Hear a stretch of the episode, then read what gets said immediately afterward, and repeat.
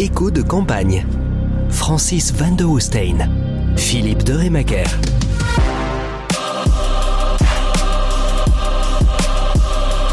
Notre balade du mardi outre-Quiévrin avec Francis van de Hoestein. Bonjour Francis. Bonjour Philippe, bonjour à tous et à toutes. Euh, ravi de vous retrouver. Alors, on s'y attendait un petit peu, euh, Francis. Euh, à, gauche, il y avait ces fameuses euh, primaires populaires avec près d'un demi-million d'inscrits et, quand même un beau taux de participation.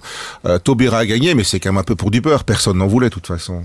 Je parle des primaires. Hein. Oui, enfin personne n'en voulait, sauf elle justement, hein, puisque c'était bien la raison de sa candidature. Elle avait toujours dit qu'elle ne serait pas une candidate en plus, mais c'est bien pourtant ce qu'elle a été lorsqu'elle s'est rendue compte que cette primaire populaire pouvait lui être euh, favorable. Et effectivement, c'est elle qui a gagné, mais vous ne connaîtrez pas son résultat. Vous savez simplement que c'est elle qui a gagné parce qu'elle a reçu la mention bien plus. Alors c'est ça, ce sont des notes dans les bulletins comme dans l'enseignement rénové en fait. Oui, tout à fait. Donc elle a, elle a reçu la notion, ma mention bien plus Yannick Jadot, donc le leader des, Verts, lui, il, a, il termine avec assez bien plus. Suit l'insoumis Jean-Luc Mélenchon, Mélenchon pardon, assez bien moins.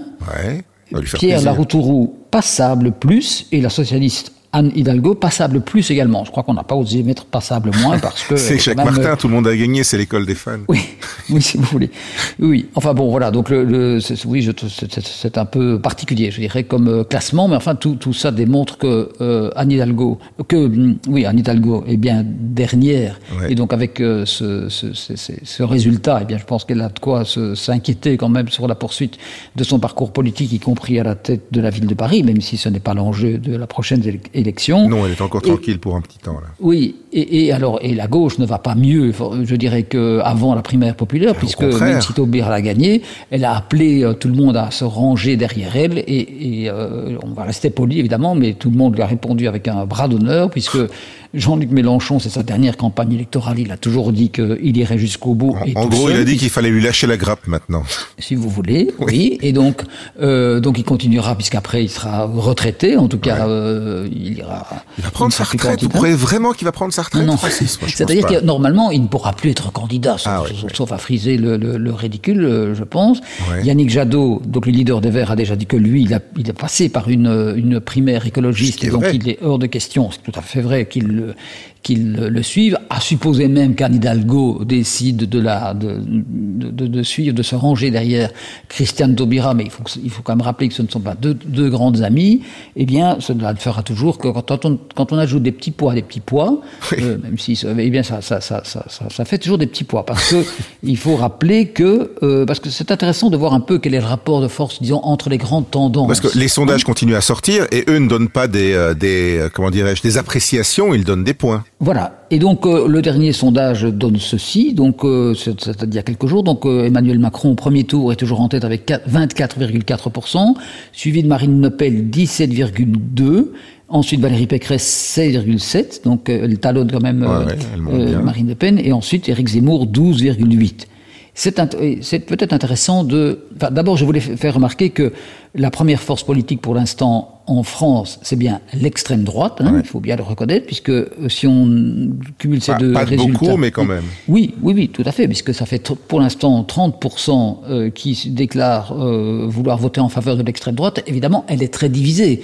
Marine Le Pen, ce n'est pas Éric Zemmour. Ils ont évidemment un fonds de commerce commun, mais on sait très bien que sur le plan socio-économique, Marine Le Pen a, des recettes de, plutôt presque d'extrême gauche. Enfin, elle est assez euh, comment on va dire bah, dans les territoires des Hauts-de-France où elle est allée euh, récolter quand même pas mal de, voix où le Front National devenu le Rassemblement National est allé récolter pas mal de voix elle est allée euh, comment dirais-je piquer un peu la place des communistes. Hein. Oui, oui, oui, c'est ça. Oui, oui. Quand j'ai dit socialisante, le terme n'est pas bon. C'est-à-dire qu'elle elle a plutôt des recettes de gauche plutôt que effectivement des recettes d'extrême droite. En tout cas, celle de Éric Zemmour, qui lui est quand même un candidat clairement affiché euh, d'extrême droite. Donc voilà. Et, bien bien conservateur. Oui, oui, oui. Euh, plus, ce n'est pas possible pour en tout cas, pas, pas, pas, pas, en France. Non. Et simplement, quand on cumule alors l'ensemble des intentions de vote pour la, pour la gauche, l'extrême gauche, là, on arrive et encore j'étais entre guillemets généreux, on n'arrive pas à 25%. Donc c'est un rapport de force qui est quand même un peu particulier. On voit la tendance quand même qui se dessine au fur et à mesure euh, euh, des années. Et, et, du côté de l'extrême droite aussi, euh, ça, ça, ça ne s'entend pas bien du tout. Ça, on l'avait déjà remarqué entre Marine Le Pen et Éric Zemmour, mais surtout, Éric Zemmour, il commence à, récupérer quelques quelques soutiens et des soutiens symboliques. Euh, il y, a, y, a, cet ancien avocat de télévision là, Gilbert Collard, mais il y a quand même surtout la nièce de Marine Le Pen, Marion Maréchal, qui s'était retirée de la politique, qui y revient un peu par euh, par la porte et qui a, je dirais presque un avantage entre guillemets sur sa tante, c'est que ça allait d'être une gentille fille. Oui, euh, elle allait d'être une gentille fille, mais c'est oui, c'est un visage de Madone, c'est dangereux elle a des idées d'extrême droite vraiment bien arrêtées, et je dirais, mais tout en ne partageant aucune de ses idées, et je pense qu'elle a, elle a peut-être, comment dire, un bagage intellectuel supérieur à celui de, sa tante. On a bien vu lors du, du, débat de l'entre-deux tours à quel point Marine Le Pen pouvait être complètement larguée sur des questions socio-économiques, ce qui ne serait pas nécessairement le cas de sa, de sa nièce, même si j'aurais. Elle n'a pas les casseroles euh, de la famille euh, Le Pen, euh, voilà, parce que voilà, il n'y a pas les dérapages, quoi. Non, non, puisqu'elle a en plus fait enlever le patron le Pen à, son nom.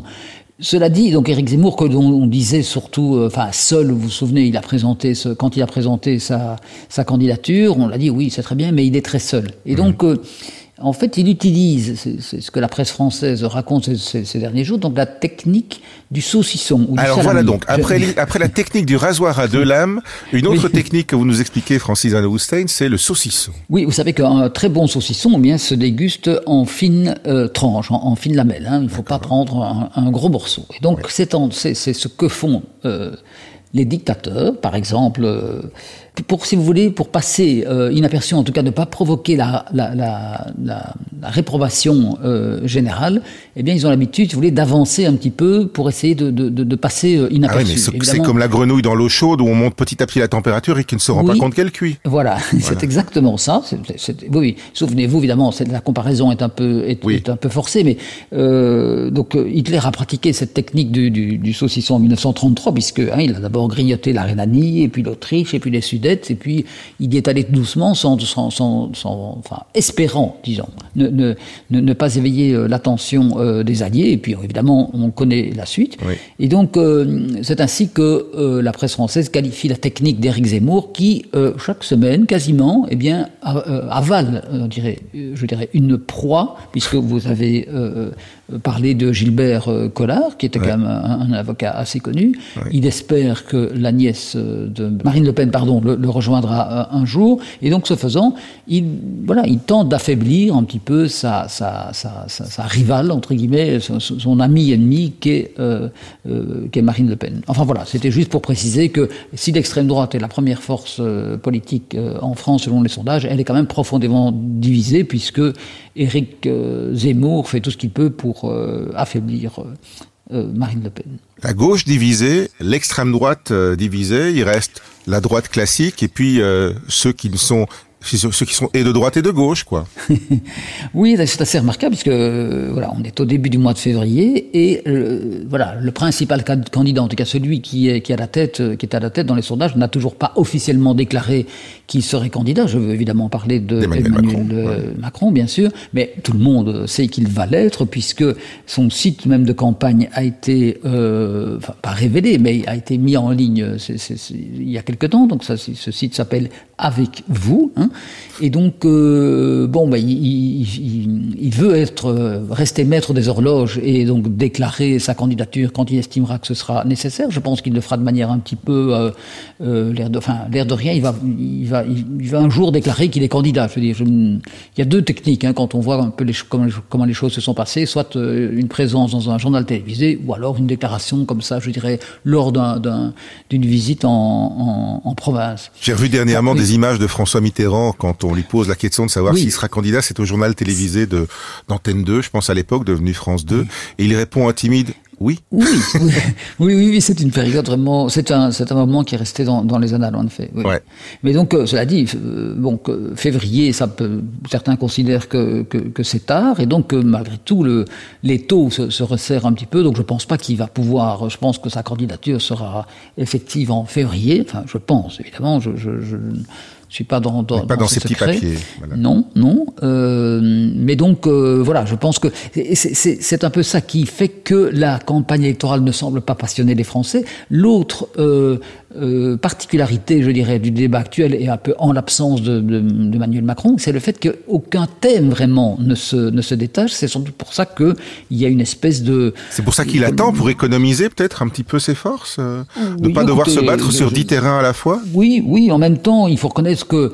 Euh, enfin il y a deux, éléments. Je crois que les, par exemple le pouvoir, d'achat, on voit très bien que c'est le, thème qui préoccupe le plus euh, les Français, de même que la gestion évidemment de, la pandémie, même si euh, ce thème-là apparaît un peu en recul. Il y avait un thème, le thème d'autorité, etc., qui avait été mis en avant par Éric Zemmour, mais qui est aussi un thème un peu en recul. Donc c'est plutôt le pouvoir d'achat qui arrive, avec évidemment la flambée des des prix, la montée de l'inflation. Donc c'est, ça, c'est un peu euh, pareil à ce qui se passe ici euh, en Belgique. Et je dis peut-être que sur ce, je crois que c'est ce terrain-là que Emmanuel Macron attend, mhm. euh, parce qu'il a, on voit bien que dans les journaux télévisés, on diffuse des, des, reportages selon lesquels la France se réindustrialise progressivement. Beaucoup d'entreprises ont décidé de relocaliser en France toute une série de productions qui avaient lieu avant euh, dans, dans, dans, à l'étranger. Donc, bah, si on peut apprendre une leçon de la crise Covid qu'on a traversée, surtout au début, où on n'avait euh, plus des éléments pour fabriquer des médicaments, où on n'avait pas de masque, où on et pour l'instant on est en panne de composants électroniques, c'est au moins ça. Oui, oui. Donc je veux dire que je, crois que sur ce, terrain-là, il a envie de, de, montrer sa, différence et surtout il a envie de montrer des résultats. Même mmh. si vous connaissez l'adage en politique, on se fait élire sur des promesses et non pas sur des résultats. Mais donc euh, oui, oui, mais ça c'est c'est cruel la politique. Oui, oui, c'est cruel, c'est cruel, c'est un monde cruel, de plus en plus cruel sans doute. Mais euh, voilà, donc je, mais je pense qu'il a quand même envie de, dire voilà ce que j'ai fait et voilà ce que je ferai. Évidemment, euh, il aura cet avantage-là. Mais euh, on en a déjà parlé, il y a quand même une lame, comment dire, d'un peu d'anti-macronisme, mais vraiment violent, hein, qui, qui se, qui, qui, oui, le fameux dégagisme à la française. Oui, voilà, voilà, qui, qui, qui se répand malgré tout, et tout comme euh, François Hollande s'est fait en partie, en partie élire grâce à l'anti-sarkozisme qui régnait, il n'est pas exclu que, par exemple, si, si euh, Valérie Pécresse est au deuxième tour, elle profite surtout de de l'anti-macronisme qui règne, et parce que, comme le disait, euh, comme le disent beaucoup certains Français, enfin certains Français, excusez-moi du, du, du, du, mot, mais détestent euh, déteste Emmanuel Macron parce qu'il représente l'élite, il représente euh, la réussite, il représente l'argent parce qu'il a travaillé dans, une banque d'affaires. Ce sont des choses avec les Français sont, pour certains en tout cas, assez envieux de la réussite des autres. Et donc, il est en partie détesté, d'autant que la, une partie de la gauche qui a voté pour lui s'estime trahi puisqu'il il pense que, enfin, il pense, il juge que la politique d'Emmanuel Macron est surtout une politique de droite. C'est le syndrome euh, Rocard, intelligent mais mal aimé?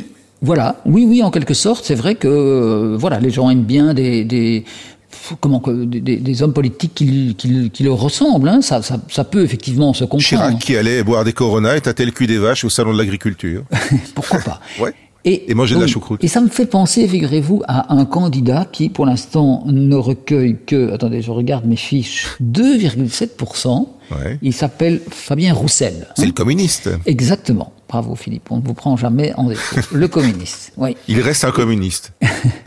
oui, alors bon, forcément, ce, n'est pas du, enfin, du tout les, les, les idées que, que, que, je défends, et je pense que euh, jamais ce, cette théorie n'a réussi ou, ou qu'elle ait été tentée, mais c'est un homme assez sympathique, je trouve, qui a fait une déclaration euh, qui a valu les foudres de, de, certains élus. Et donc il a dit, la, la gastronomie française, c'est un bon vin, une bonne viande et un bon fromage. Vous imaginez... Euh, c'est une image. Hein. Oui, c'est une image. Et je trouve qu'il a plutôt raison. Oui, oui, moi aussi. Mais, mais, donc il a voulu, il, il voulait surtout montrer que euh, la, une majorité des Français devaient avoir accès à cette gastronomie et tout simplement à ces, à ces trois avoir les moyens de manger correctement de, de, de, la table. Oui, oui, oui, oui. Enfin, pour vous dire à quel point donc le, le, le la campagne électorale française est parfois dure, donc il s'est attiré les foudres de Sandrine Rousseau. Souvenez-vous, c'était la rivale de Yannick Jadot chez les Verts qui donc faisait campagne pour euh, l'écoféminisme et donc qui a, qui, a, qui a, voulu rappeler que le plat préféré des Français, c'était pas le vin, le fromage et la viande, c'était le, couscous. Bon. Donc enfin voilà, donc vous imaginez de nouveau la. J'aime bien aussi, hein, ça ne me dérange pas. Ah non mais moi j'adore le couscous aussi, mais pourquoi faut-il euh, voilà, de, je veux dire que enfin si, si, si, la campagne se place à ce niveau-là, je veux dire on est effectivement mal parti dans, dans, dans, la campagne. La campagne est dans l'assiette. Oui, oui, oui, mais donc c'est de nouveau cette volonté d'opposer. C'est ça qui qui m'a, qui m'a, qui m'a fait sursauter quand j'ai lu cet échange.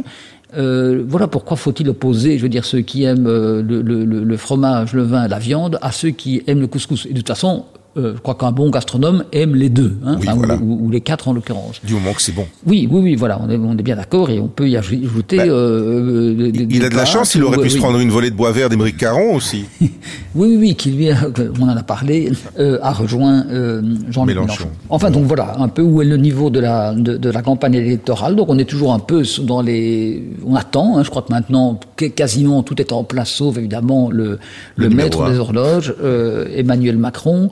Et voilà, il faut espérer quand même que la campagne euh, décolle un peu, décolle à, tout point de vue, c'est-à-dire qu'elle s'élève aussi un petit peu et qu'elle euh, et parvienne à, captiver euh, les Français. Comme vous le disiez la fois dernière, j'ai parfois le sentiment que les Belges francophones, en tout cas, se, passionnent plus pour cette élection que certains, Français, désabusés.